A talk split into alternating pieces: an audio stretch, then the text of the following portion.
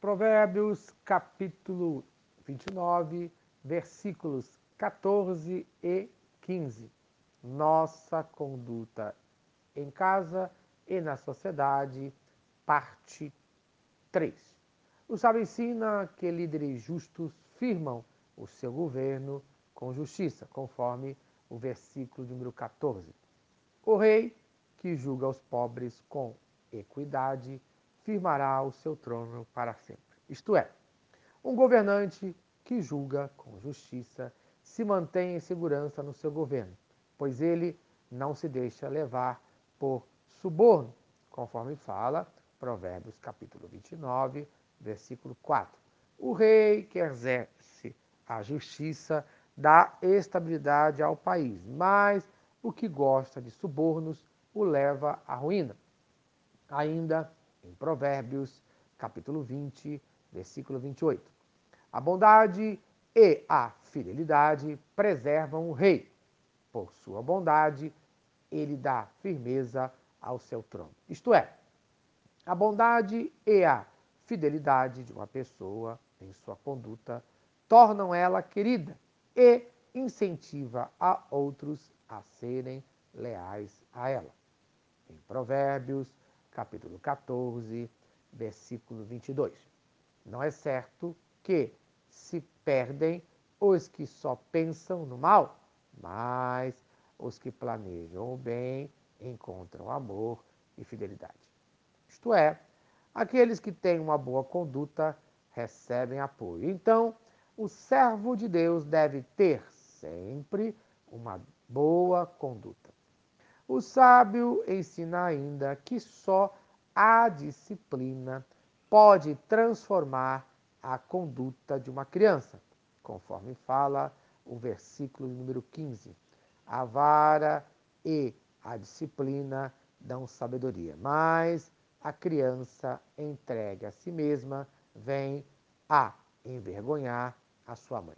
Isto é, criança que não é disciplinada trará vergonha para sua família nos seus relacionamentos. Por isso, precisamos ter uma conduta de disciplina em nossas vidas, conforme Provérbios, capítulo 13, versículo 24. Quem se nega a castigar seu filho não o ama. Os pais não incentivados no seu relacionamento familiar de disciplinar a conduta do seu filho, conforme o versículo 15, a vara e a disciplina dão sabedoria, sofrerão problemas, pois devemos promover um relacionamento familiar mais saudável e feliz, conforme fala o versículo número 15. A vara e a disciplina dão sabedoria.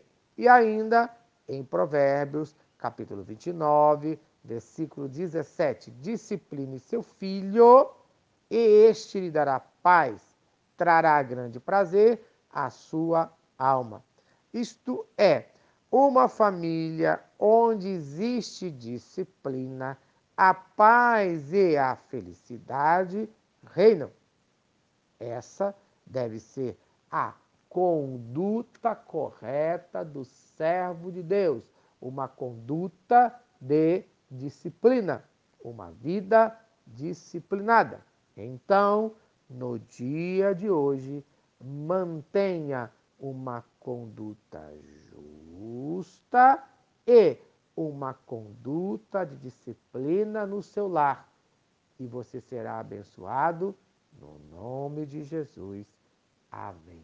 Se esta mensagem abençoou a sua vida, compartilhe com quem você ama. Vamos orar? Senhor Deus, obrigado por mais um dia de vida. Eu clamo para a minha vida e para a minha família uma conduta de justiça e uma vida disciplinada. No nome de Cristo Jesus. Amém e amém. Eu sou o pastor Eloy, sou pastor da Primeira Igreja Batista em São Miguel Paulista, localizada na rua Arlindo Colasso, número 85, no centro de São Miguel Paulista, São Paulo. E lembre-se, Deus no controle sempre.